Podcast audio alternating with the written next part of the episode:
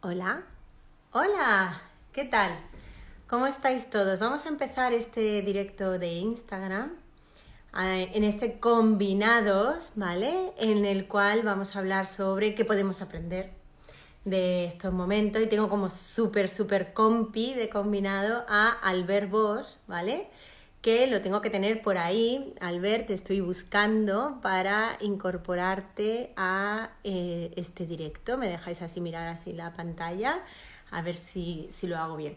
Bueno, mientras que veo la petición de, de, Albert, que tiene que estar por aquí dando vueltas, em, os voy a, contar porque estamos haciendo este combinados. La verdad es que al, al inicio del confinamiento, em, pues la escuela cursiva inició este proyecto de confinados donde, ah, mira, aquí está Albert, aquí está Albert. Dejadme que Albert, vale, a ver, un momento, Albert. A ver si Albert. Albert. A ver si, si, si lo he hecho bien, esperando a Albert Vos. Bueno, pues os contaba que... Eh... ¡Ay, aquí está Albert! ¡Hola! Hola, ¿qué hay, Aranja? ¿Cómo estás? Aquí estamos, confinados y combinados, ¿qué te parece? Combinados, combinados, combinándolo todo bien. Exacto, todo, todo con, con, con, que a mí me gusta, ¿no? De conjunto y comunidad. Pues contaba, estaba empezando la introducción explicando lo que es este combinados, ¿no? Eh, que la escuela cursiva, que ya sabéis que, que, es esta plataforma de la editorial Penguin Random House, donde eh, maravillosa y, y, conecta, maravillosa editorial con la que tanto Albert como yo eh, publicamos nuestros libros, pues han tenido esta gran iniciativa de hacer estos espacios, no sé si tanto de formación, pero sí de reflexión ¿no? y de compartir experiencias, donde nosotros los autores pues hablamos con, con, con, con vosotros, con la audiencia, y nos compartís todas vuestras inquietudes y, compartimos juntos. Entonces, os cuento lo que vamos a hacer hoy.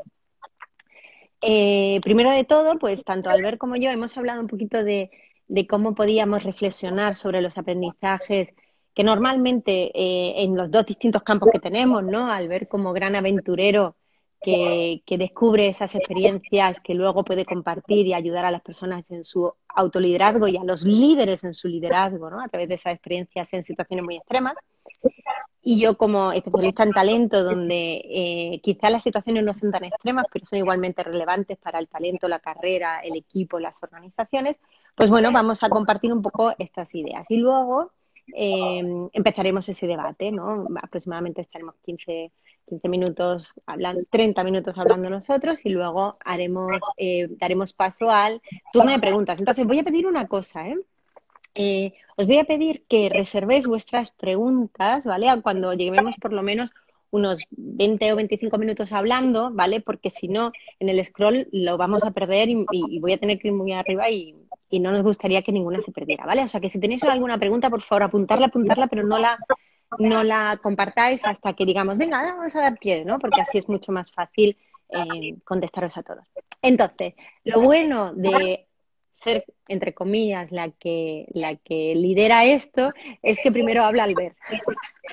Así que, Albert, ¿qué te parece? ¿Vale?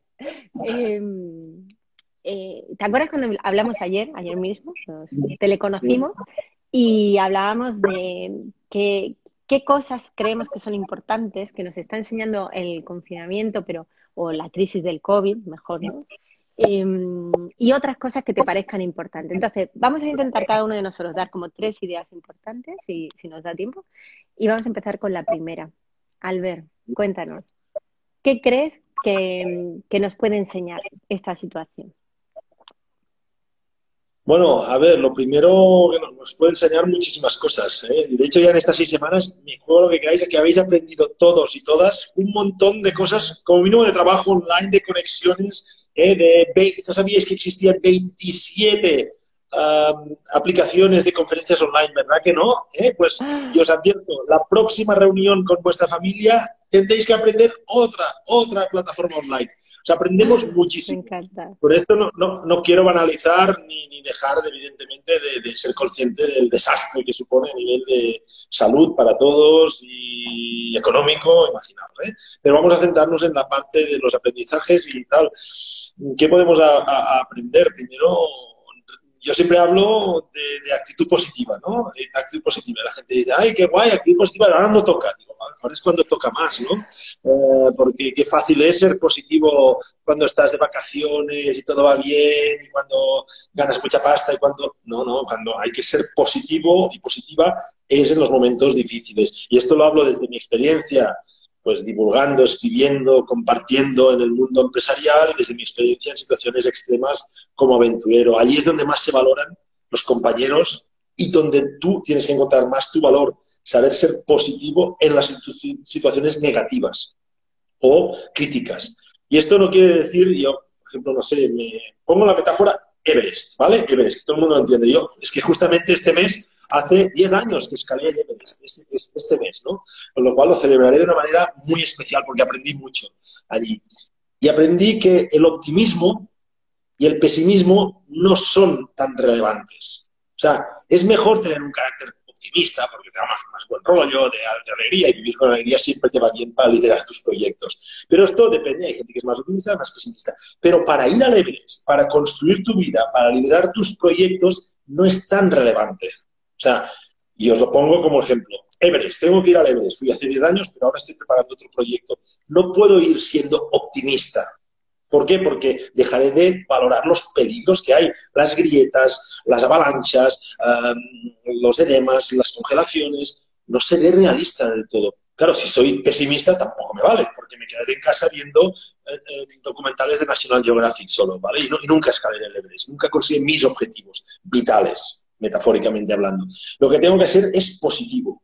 Y en estos momentos esto sirve mucho y tenemos que aprender a desarrollarlo, hay que entrenarlo, hay que conectar con eso. Y esto para mí es muy simple. Quiere decir partir de la realidad, observar mucho la realidad, entenderla, no entender los WhatsApps que te llegan del cuñado que lo sabe todo y tal, no, entender la realidad, es un momento de observación, de ser consciente, de entender que hay grietas, que hay avalanchas, forman parte del camino, pero si tú quieres ir al Everest, a tu objetivo, entender que si quieres ir, tienes que capacitarte, tienes que confiar en ti, tienes que empoderarte y tienes en definitiva que pensar en positivo, que eres capaz, que quieres ir y sobre todo que vale la pena ir. Si no te vale la pena y quieres ir al Everest, eres tonto. ¿eh? es tonto. Pues no te vale la pena, ¿para qué te vas a jugar la vida? ¿Para qué vas a prepararte y a dedicarte a estas energías? Pensar en cosas que valen la pena, ser consciente de la realidad y pensar en positivo, ¿qué puedes hacerlo? ¿Qué vale la pena? Y lo que digo, sobre todo, es que ser positivo no es creer que todo va a ir bien. Ahora no vale la pena pensar que todo va a ir bien. Yo creo que no va a ir muy bien, por decir algo, pero no importa eso. ser positivo es pensar que independientemente de cómo vaya todo, yo voy a estar bien, yo voy a actuar bien, yo voy a hacer lo mejor posible para que vaya bien para mí, para mi organización, para mi sociedad, para el planeta, si puede ser, ¿no? Y esto para mí es uno de los grandes aprendizajes de este. Y no lo digo desde una posición naif, de motivador, no, no, no. Pues que si pensamos en ser positivos, decidimos estar en ese lado. Vamos a construir, vamos a escalar, vamos a conseguir el u otras montañas personales que nos propongamos. Y si no, vamos a ser víctimas y estar ahí arrinconados y quejándonos de todo y haciendo WhatsApp de lo mal que lo hace el gobierno, lo mal que lo hace. Está muy bien hacer una parte, pero solo una parte, por favor. Dediquemos una grandísima parte a construir y a actuar en positivo. Fíjate, con esto que cuentas, al ver, eh, al principio, incluso ayer cuando hablábamos tú y yo, decíamos qué diferente, ¿no? Porque al ver, tienes esos aprendizajes de esos momentos Em, extremos, ¿no? Subir al Everest, o sea, subir al pico más alto del mundo, ¿no? ¿Cómo tiene que ser ese, esa gesta? Es que me parece increíble, ¿no? Y el esfuerzo, el sacrificio, el dolor también. Y claro, eh, el talento también se crece en los momentos que son mucho más cotidianos, ¿vale? Pero que también son iguales, igualmente, pues, o potencialmente igual de trascendentes, porque ¿sabéis lo que ocurre muchas veces? que ese optimismo y ese pesimismo del que habla Albert nos hace creer que no podemos cambiar nada.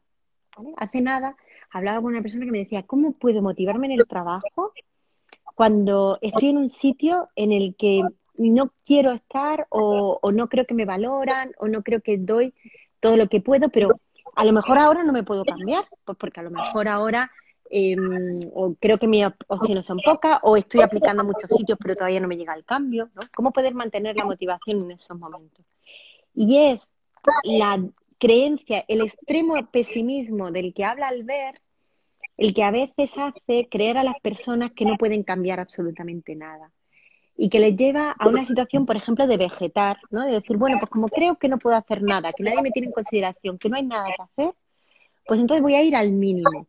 Vegeto, ¿no? Como la típica planta. Y yo llego ahí, no propongo nunca nada, a las seis se me cae el boli y aquí ya está.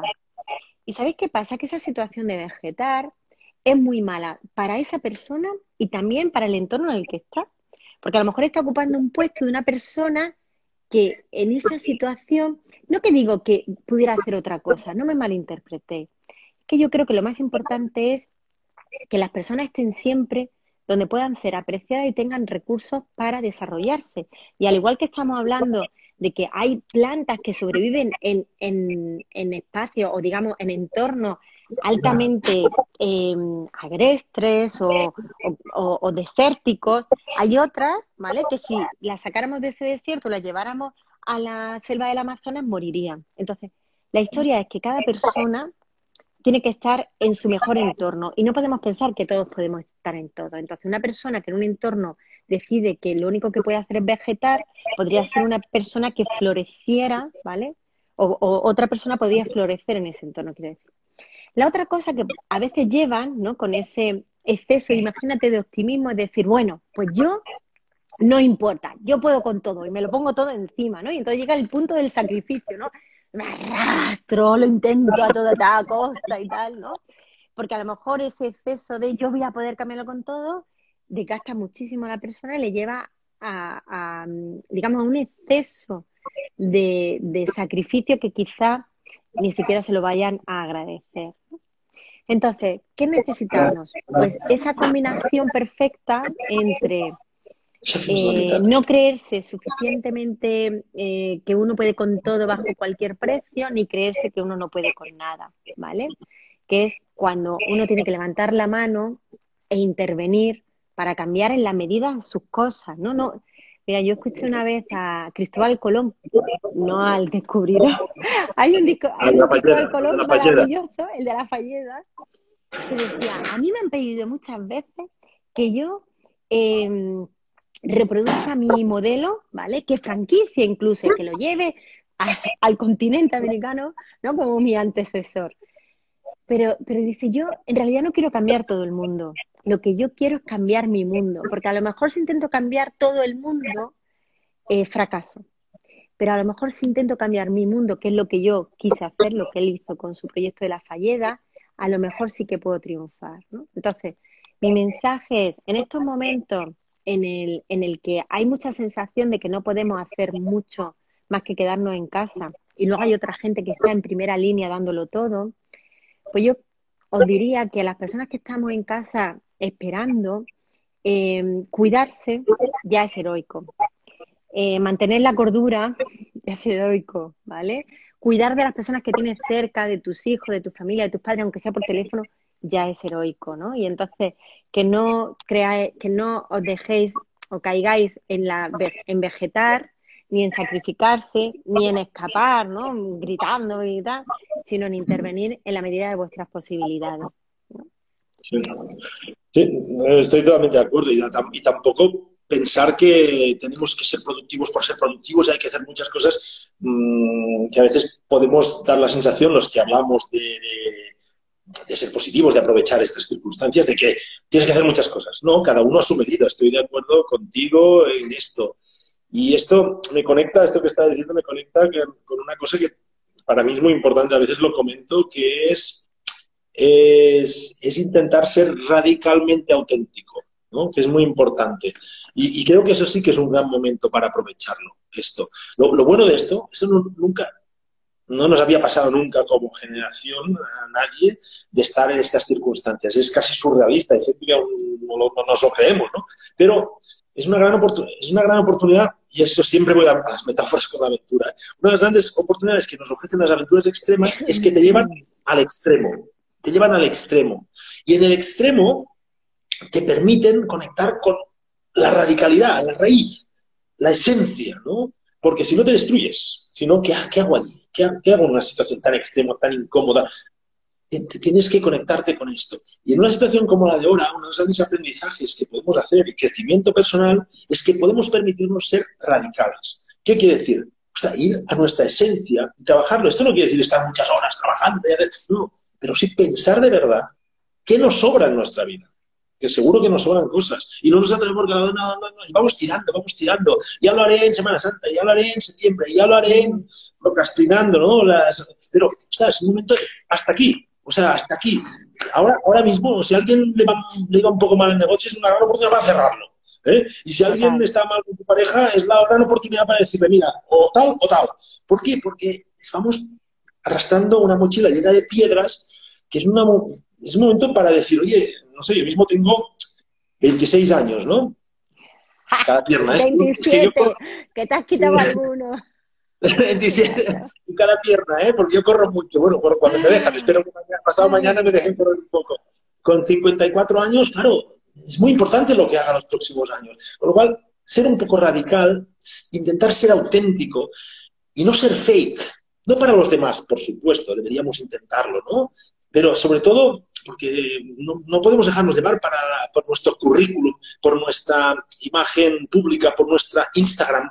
está muy bien eso, ¿eh? está muy bien, es nuestra imagen, ojalá esté lo más cercana posible a lo que somos, pero siempre a todos nos gusta poner fotos que estemos guapos ¿eh? en, el, en el Instagram, por ejemplo. No es nuestra vida, somos el que vemos o la que vemos en el espejo cada día y a ese no le deberíamos mentir en lo que queremos, en la esencia. Muy importante porque si, si eso ya, ya, falla, todo lo que construyas a partir de ahí falla. Y ahora es un buen momento para mirarse al espejo. A veces me preguntan a mí, por ejemplo, ¿cómo, cómo decidí quedarme en la Antártida? Que mi compañero abandonó a los, a los 19 días de estar en el hielo, pero solo habíamos hecho 31 kilómetros. ¿eh? porque estábamos en una tormenta, 15 días en la, en la, tienda. Luego él, él, abandonó porque estábamos cerca de la base antártica. Yo decidí quedarme. Otras veces me he asustado, me he, hartado y, me, he escapado, las puedo contar todas. O sea, he fracasado muchísimas más. Pero en ese momento decidí quedarme. Y lo decidí porque veía que era lo que más deseaba en mi vida. Yo quería estar allí, deseaba estar allí, no tenía que quedarme allí. Tener que, debes usarlo las menos veces posibles. Querer es lo más importante. Y quería estar allí. Cuando lo que haces se une a lo que quieres hacer, es muy fuerte. Y ahora deberíamos aprovechar esto porque nos va a costar mucho salir de aquí. Mucho más, la crisis no ha empezado, la crisis, estamos en emergencia. La crisis va a empezar ahora, ¿no? Cuando vamos a ver qué pasa, ¿no? Con todo esto. Va a ser, y lo digo desde el pensamiento positivo, ¿eh? pero va a ser heavy, va a ser una aventura. Estamos entrando en tiempos de exploradores, ¿eh? señores, que son muy divertidos, a mí me apasionan, pero heavies, ¿eh? Heavies. Con lo cual, cuanto más conectados estemos a lo que queremos de la vida, a lo que deseamos ser, a nuestra raíz, más fuertes seremos. Es momento de construir buenas raíces y buenos troncos. Las ramas ya van a salir. Y si no las podamos, las cortamos, las cambiamos, las va a llevar el viento. Pero troncos sólidos con buenas raíces y buenos nutrientes. Y esto sí que es un buen momento para aprovecharlo. Porque si no nos perdemos, como se dice, las ramas, ¿eh? Eh, y, el tronco se va pudriendo. Y es un gran momento para esto. Y esto da mucha fuerza. Cuando estás conectado allí, ya pueden venir, puedes arruinarte, pero estás conectado. De verdad. En cambio, si no, puedes tener éxito, pero es un éxito desde la desconexión te vas a gastar la pasta o, el éxito que tienes en el psicólogo es igual y todo, ¿eh? porque, porque estás triunfando en lo que no querías. O sea, es muy importante ser, y, eres muy fuerte, es lo que te da fortaleza. Y vaya, yo no, no, desde los libros, lo digo desde lo que he experimentado. Que en crisis te sientes fuerte si estás conectado con tu, tu ser auténtico, o lo más cerca posible. Fíjate que yo estoy absolutamente de acuerdo contigo lo que pasa que a mí, que soy una persona muy optimista, pero también muy práctica, soy de las que digo, hombre, mm, aquí hay dos cosas, ¿no? Eh, mm, yo me tiraría a la piscina, pero tírate tú primero y me dices si está fría, eso es un, refrán muy de mi tierra, y la segunda es no te tires a la piscina cuando está vacía. Entonces, la historia que has contado, que es tremendamente inspiradora, pero claro, une la pasión con el momento para aprovechar esa pasión y la capacidades para aprovechar esa pasión. Entonces, estoy muy de acuerdo contigo en, eh, hay cosas que posponemos y hay cosas que posponemos por miedo o por dejación. En selección muchas veces decimos, en realidad en talento lo que debería uno hacer es seleccionar lento y despedir rápido. Y al final lo que solemos hacer es al revés, ¿no? Seleccionar muy rápido y despedir muy lento. Y eso es malo para todos porque a lo mejor te has equivocado y siempre pensamos, no, pobrecito candidato, ¿no? Pero hay una cosa peor que, que, el despido, que es el arrinconamiento, que es cuando pones a una persona en un sitio donde no le vas a dar ni la confianza ni las herramientas para, para seguir ahí. Y eso lo hablamos también con, con, un empresario, un líder, ¿no? De decir, oye, yo estoy aquí intentando liderar algo en lo que no creo, ¿vale? Eh, pues entonces lo que tienes que hacer es replantearte por qué no crees y solucionar eso. Y yo creo que, como bien dices tú, Albert, estamos en ese punto donde deberíamos hacernos tres preguntas, que de lo que estoy haciendo, de mi inercia diaria, ¿qué debo seguir haciendo? Porque hay cosas que debemos seguir haciendo. ¿Qué debo dejar de hacer? Porque había cosas, robatiempo, mmm, dinámicas que hacíamos porque se nos empujaba a ello y no porque realmente quisiéramos. Y esta ha sido una oportunidad de ruptura porque empezamos desde cero muchos de nuestros hábitos. Es un buen momento para limpiar estas cosas que no queremos. Y luego, efectivamente, ¿qué queremos empezar a hacer? ¿no? Podemos ser mucho más dueños de nuestro tiempo y enseguida, ¿eh? en 15 días, se nos ha llenado otra vez de cosas que, bueno, venga, vale, bueno, venga, vale, no, por favor. Bueno, venga, vale, no. Eres más dueño de tu tiempo de nuevo. No vuelvas a dejar que, que, otros decidan tus prioridades.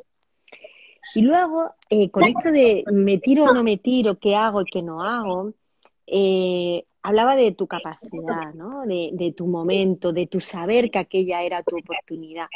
Y hay muchas veces que sentimos miedo y a mí me parece que el miedo es, vamos, un gran aliado. Yo las únicas personas que no, que no veo dudar son los necios y los desesperados.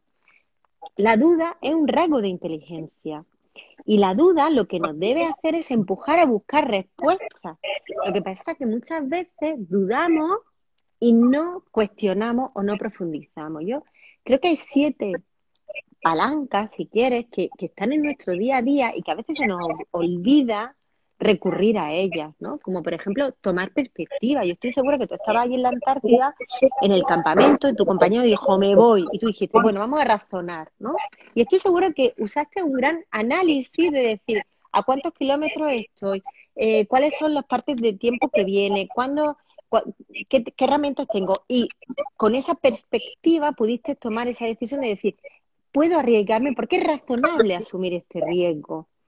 Luego está ponderar, ¿no? O sea, ponderar entre, o sea, al final las, alternativas nunca son equivalentes, porque si fueran equivalentes y estuviera tan claro si es bueno quedarme o irme, no serían alternativas, sería una decisión única, ¿vale? Entonces ahí, ¿cuáles son los criterios que yo creo que son buenos para mí?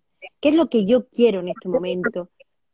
Y pondero entre volver o quedarme, entre porque sé, que si vuelvo sé que lo voy a volver a intentar, ¿no? Y entonces pondero, ¿qué me merece más la pena? ¿Seguir aquí o empezar de cero? Porque sé que lo voy a volver a intentar, ¿no?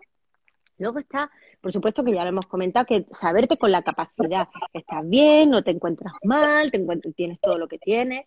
Em, luego tener confianza en tus capacidades, ¿vale? Luego, fíjate, hay un tema, em, conectando un poco con uno de mis temas, que es la marca personal, que es el estatus. Claro, al final es una mezcla entre autoconfianza y el peso relativo en la opinión del otro respecto a tu propia opinión. Es decir, si tú te sientes como un igual y la otra persona te dice yo me voy, tú sabes que puedes valorar tus tus decisiones y tomar una decisión libre. Si la otra persona tiene un ascenso sobre ti y te dice, no, Albert, no, es que tienes que irte, ¿no? Y crees que su criterio es mayor que el tuyo, a lo mejor tomas una decisión por la otra persona, pero no por ti, ¿no? Y luego, muchas veces como en la vida, eh, cuando has valorado todas estas herramientas, ¿no? Em, te queda una, que es lanzarte porque hay veces que no sabes si vas a poder hasta que lo haces. Y la acción, al final. La acción. La acción. ¿eh? La acción. La acción. Sí, sí. Exacto. Es que, bueno, al final, al final un poco, es que todo lleva esto. ¿eh? Al final todo lleva a la acción. Lo malo es que todo lleva a la acción. No, no, bueno, a mí me encanta la acción, ¿eh? Yo te digo, siempre digo que talento es acción.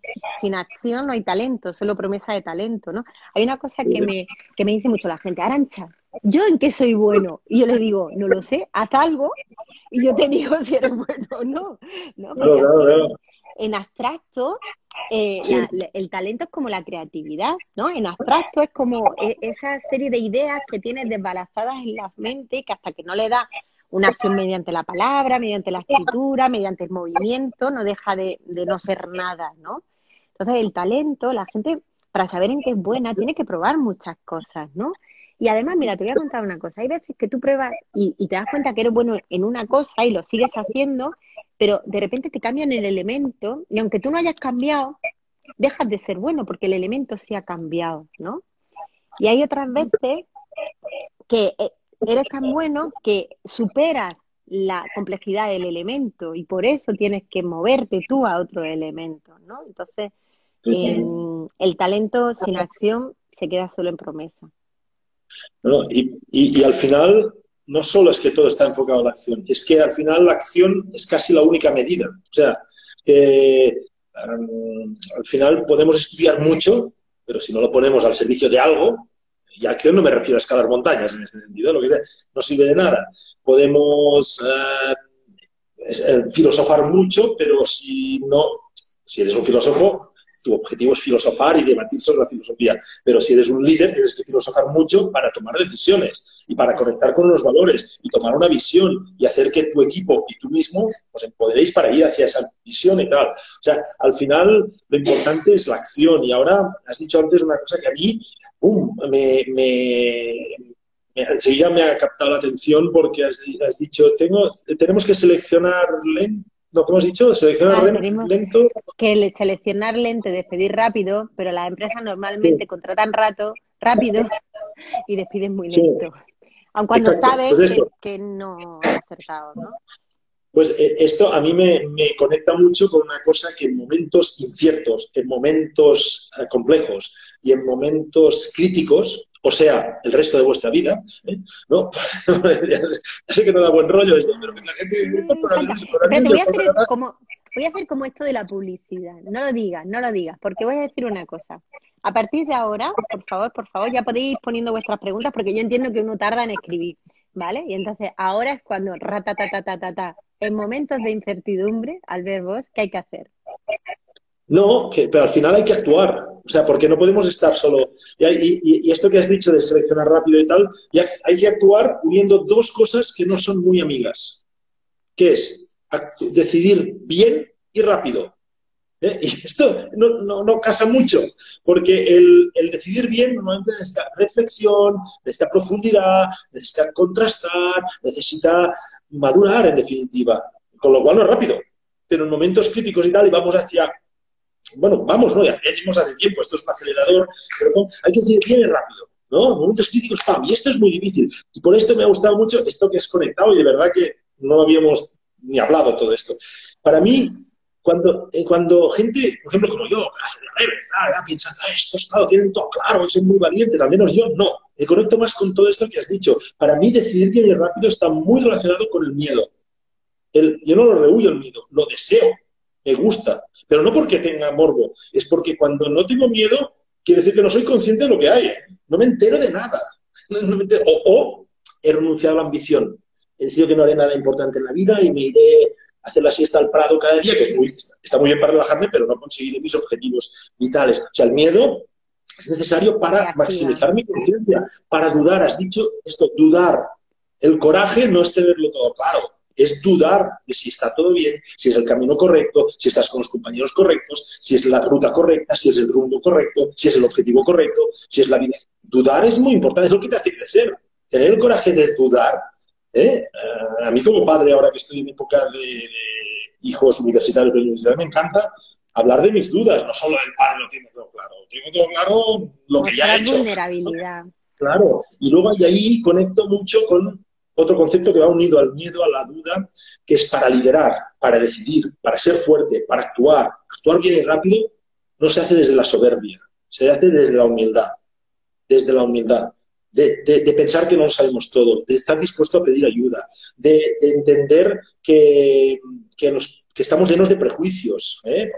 mucha soberbia y seguridad es porque tenemos muchos prejuicios, tradiciones, cosas que funcionaban antes, lo que me dijo mi padre, lo que me dijo... No, cuidado, ¿eh? Estamos ante una nueva realidad. Hay que ser humilde, hay que verla venir, hay que actuar. Y, el líder no es el que se muestra muy fuerte ante los demás, es que, el que comparte todo esto, digamos, como una alianza de equipo. Es un equipo que se ha creado una alianza y va hacia adelante y hacia la vida de uno mismo lo mismo, ser humilde, porque a veces somos soberbios incluso hacia nosotros mismos, ¿no? Y confundimos autoestima, que es muy necesaria para avanzar en acción hacia este futuro incierto y complejo en nuestra vida, que es el título un poco liderar nuestra vida, que es que han puesto los de cursiva a esto, pues entendemos incluso aquí que es de esta soberbia, tenerlo todo claro en la vida, ¿no? No, está muy bien desde la humildad, pero es muy chulo, ¿no? Y la autoestima no es autoestima pensar que yo soy el más chulo y el más no. Autoestima es querer crecer, entender dónde fallas, aceptar que que hay cosas que no las tienes claras. Y eso es autoestima, es quererte para buscar tu mejor versión, no entender que ya la tienes. ¿no? Ahí, ahí, la pifias. ¿no? Y, esto se aplica siempre. Si, incluso si una montaña me ha ido bien o una expedición, a mí me fue muy bien. Mira, te voy a decir una cosa, ahora que hablo de humildad. En, en el Polo Sur lo hice muy bien, Arancha, de verdad. Fui un crack, pero te lo digo de verdad, fui un crack. Fui, me encanta, me encanta que aceptes eso con tanta asertividad. O sea, es que la gente le da vergüenza decir que hace las cosas bien. Cuando, o sea, fíjate, yo creo que da, hay, es muy peligrosa la modestia. La modestia yo la llamo tóxica, porque la modestia es, no, yo sé hacer algo muy bien, pero no lo voy a decir porque vaya que los demás piensen que yo tal. ¿Qué es la humildad? La humildad es aceptar que una persona que tiene una capacidad para hacer algo bien o que ha hecho algo bien. Y la humildad es necesaria. Pero, pero la humildad se aplica ahí también, y en este sentido, porque eh, solo para... Lo hice muy bien ahí, pero si creo que ahora me voy a otra expedición ártica, al Ártico, por ejemplo, y como soy el crack que lo hizo también allí y todo, pues, pues, pues me actúo a mí mismo con soberbia, bajaré la guardia y me caeré en la primera grieta. Tengo que ser humilde ante ese nuevo reto, porque es otra expedición, es otra realidad. Y yo no soy el mismo. Yo no sé, tengo una parte que sí. Y las circunstancias son las mismas. igual voy allí y me he peleado con mi mujer, tengo problemas económicos, no estoy concentrado. O sea, la humildad es esa duda, ese miedo, pero no, no miedo desde el bloqueo, miedo desde el. tiene, o sea, allí lo, lo, hice muy bien, pero si voy con este, lo hice muy bien, ahora voy donde sea, de verdad, es que no puedo, no puedo ir a otra aventura, sería un imprudente, un temerario. Tengo que ir desde esa humildad con experiencia. Yo confío en mí, porque lo supe hacer bien, pero esto no me garantiza que vaya a hacer bien la siguiente. Ninguna garantía. ¿no? Yo este soy gran fan de esa humildad. Una humildad que te, que te da, digamos, lo que hablábamos al principio, ¿no? La seguridad y el optimismo para abordar la siguiente, ¿vale? Y por otro lado, digamos, la conciencia de que puedes fallar. ¿no? Yo creo que la palabra humildad es algo que me encanta y que, y que creo que deberíamos fomentar. Y en cambio, creo que deberíamos desterrar la modestia y no considerarla nunca más una virtud, porque la modestia oculta el talento y lo, y lo limita, ¿vale? Porque no hace bien a nadie. En el fondo, mm, creemos que somos más virtuosos porque ocultamos los talentos, cuando los talentos para ser compartidos deben ser visibles, ¿no? Y, me encanta esto que estás contando de, los valores, la, colaboración, porque yo creo que para mí la colaboración es lo más importante. Y voy a mirar, me voy a acercar así en la esta, porque tú y yo nos podríamos poner a hablar hasta siempre, ya lo sabemos, ¿no? Y seguro que tenemos millones de temas, pero voy a hacer el scroll, este que, dije antes, por si tenemos aquí alguna pregunta que, como siempre, bueno, nos dice, no, las veo muchas caras conocidas. a ver, hay una que pregunta, ¿cuál es el tema de hoy? Pues mira, la verdad, el tema era de qué nos apetece hablar, qué ideas tenemos y, bueno, nos hemos puesto a hablar tan a gustito. A ver, nuestra identidad digital debería ser un reflejo de nuestra personalidad offline y más ahora. Em, eh, total. Pero fíjate, ¿sabes qué pasa? Os voy a hacer una reflexión, voy a dar una reflexión personal sobre la identidad digital y la, y la personal y la, y la offline. Yo creo que sí, pero cada red tiene su estilo, ¿vale? Entonces, por ejemplo, yo que estoy, tengo una gran red en LinkedIn, pues yo en LinkedIn soy como muy formal, ¿vale? Y de hecho, además, como no hablo, que yo soy andaluza, que tengo este tocando y hago esas frases así como muy, pues parece que es una persona muy seria. Pero es que estamos hablando, primero que el, talento es una cosa muy seria, pero luego la red es más profesional. En cambio, cuando vengo a Instagram, pues me permito, ¿vale? Eh, un estilo, un tono, una forma. Entonces, yo creo que las personas, yo creo que es bueno encontrar en cada red. Y al final, ¿qué quiere decir? Que, que, que ahí soy muy sereno, soy yo, y aquí soy muy distinguida, soy yo, al revés. No, soy la misma persona, pero obviamente entiendo que en cada contexto también hay que adaptarse, ¿no? Entonces, entonces ya como mi... Sí, desde, la, desde la autenticidad, exacto. Desde, ¿Cómo has contado eso? Radicalmente auténtico, la apuntado. ¿eh? Sí. Me ha encantado. Sí, o sea, a mí, a mí, por ejemplo, me gusta todas las redes, los códigos de comunicación son distintos, como dices tú, y, pero, y hablas de, un poco más formal, eh, no sé, en Instagram pongo mis animaladas de deporte y ideas locas, pero tiene que ser el mismo. O sea, y, todo, yo, mi, mi norma es todo abierto. Porque, porque si tengo que esconder algo a alguien es que ya no estoy siendo al mismo, ¿no? No, puedo fallar. Esto Aquí no quiere decir ponerlo para todo. ti, ¿eh, Albert? Aquí preguntan, ¿un líder debe ser temerario? Mira, si un líder es temerario, primero que no se llame líder. y, y- y primero que no se llame líder, es un loco. ¿eh? O sea, un Trump es un loco, no es un líder, es un loco.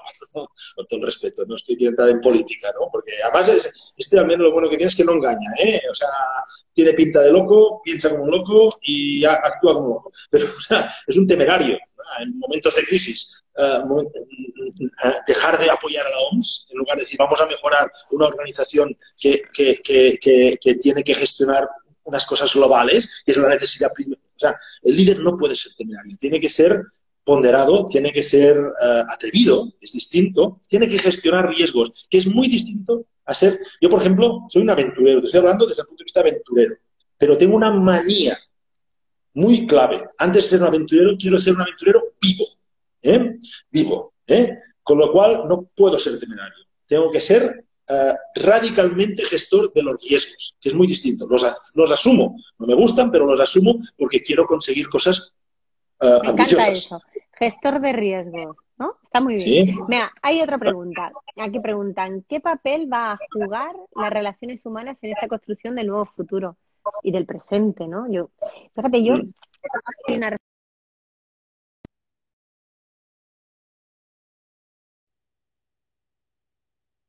¿no? Eh, Es que me ha entrado una llamada. Típicas cosas del directo. Eh, yo digo, estamos confinados, pero no estamos aislados. Y las personas necesitamos a las personas. Y no sé si me va a dar tiempo de una historia que, que, que me inspira muchísimo sobre que me, bueno, me llegó a los oídos a través de un joven sociólogo, eh, de un arquitecto sirio, ¿vale? Que fue desplazado de su hogar eh, a raíz de la guerra. Entonces, quiero que os pongáis en esa situación en la que eh, Siria, antes de la guerra, pues era un país moderno, era un país avanzado. Este chico que estaba en la universidad, sus mayores preocupaciones era eh, el, examen que tenía o, la cena o la salida con sus amigos aquella noche, ¿no? Y de repente, pues se vio eh, despojado de hogar, despojado de condición, porque de repente eres un asi- asiliado, ¿no? Como diría, un exiliado, ¿no? Y un acogido. Y, bueno, pues, y hacinados en aquellos campos de refugiados.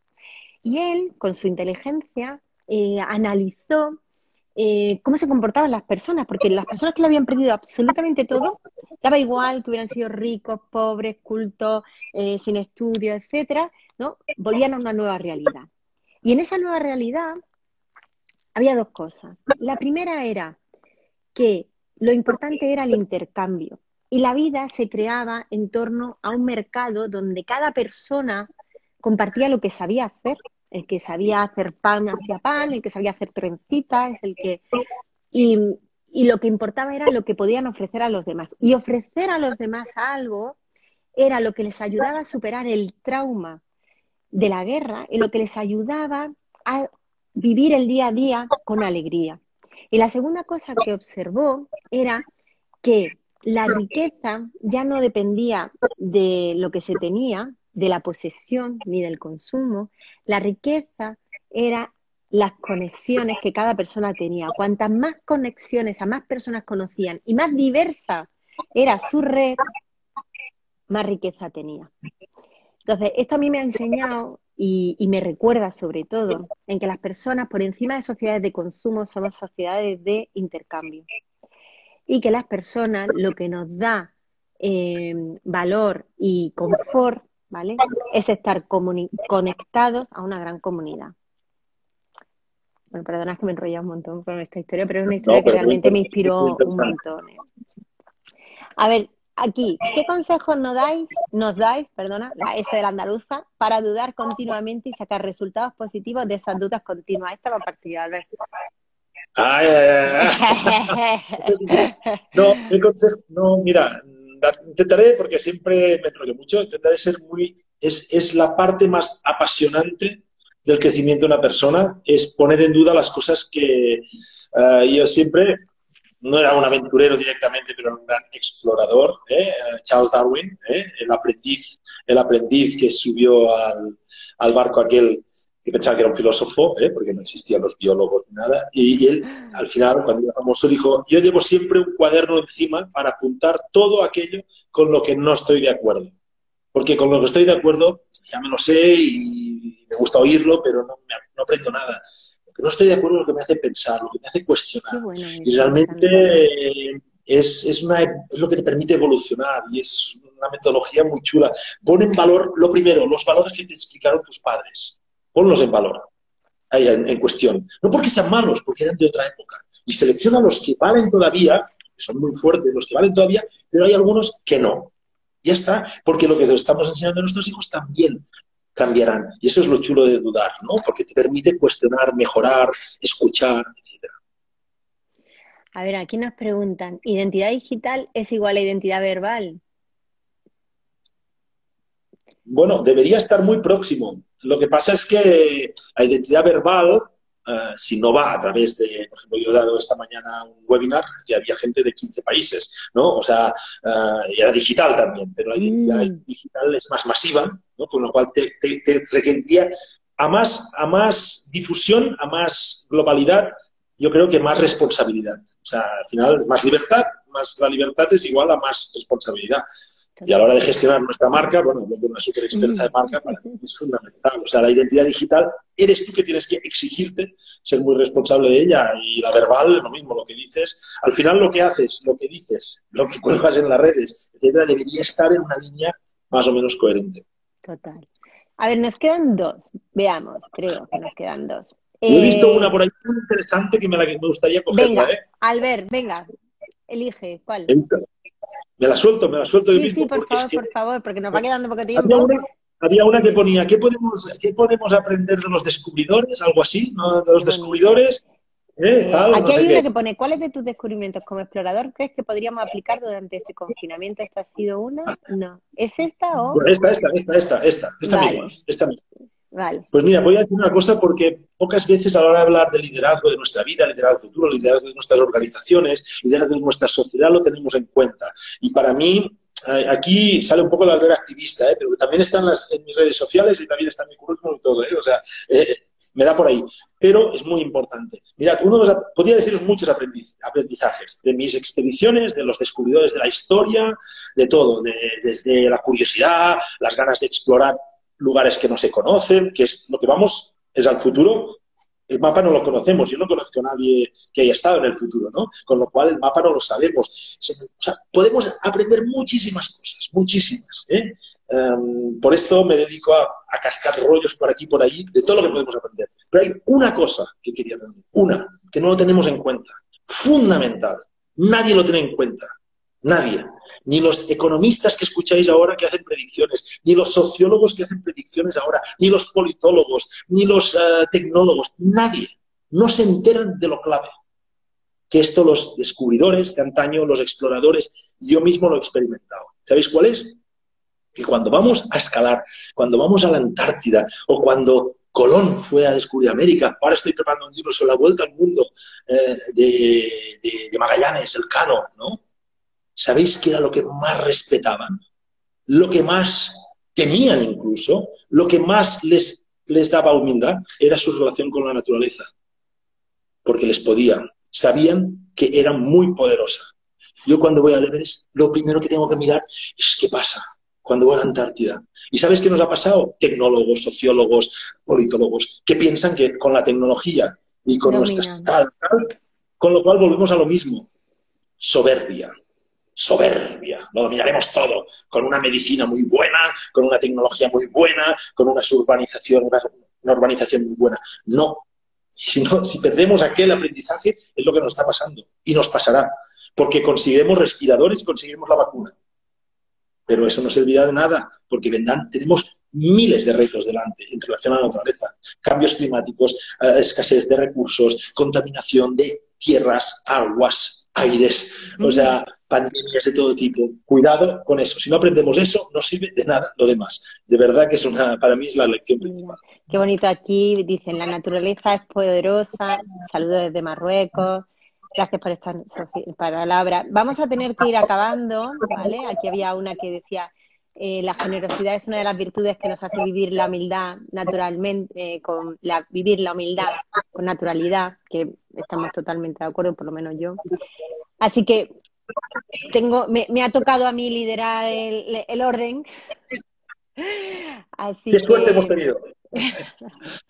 Intento ser muy cumplidora. Em, primero, Albert, qué súper placer este rato, compartirlo combinada contigo. Eh, a las casi 80 personas que hemos tenido en algún pico que otro, muchísimas gracias por estar aquí y compartir con nosotros. Esta historia de combinada se nos va a quedar en el Instagram de, de combinados, de, perdona, de cursiva.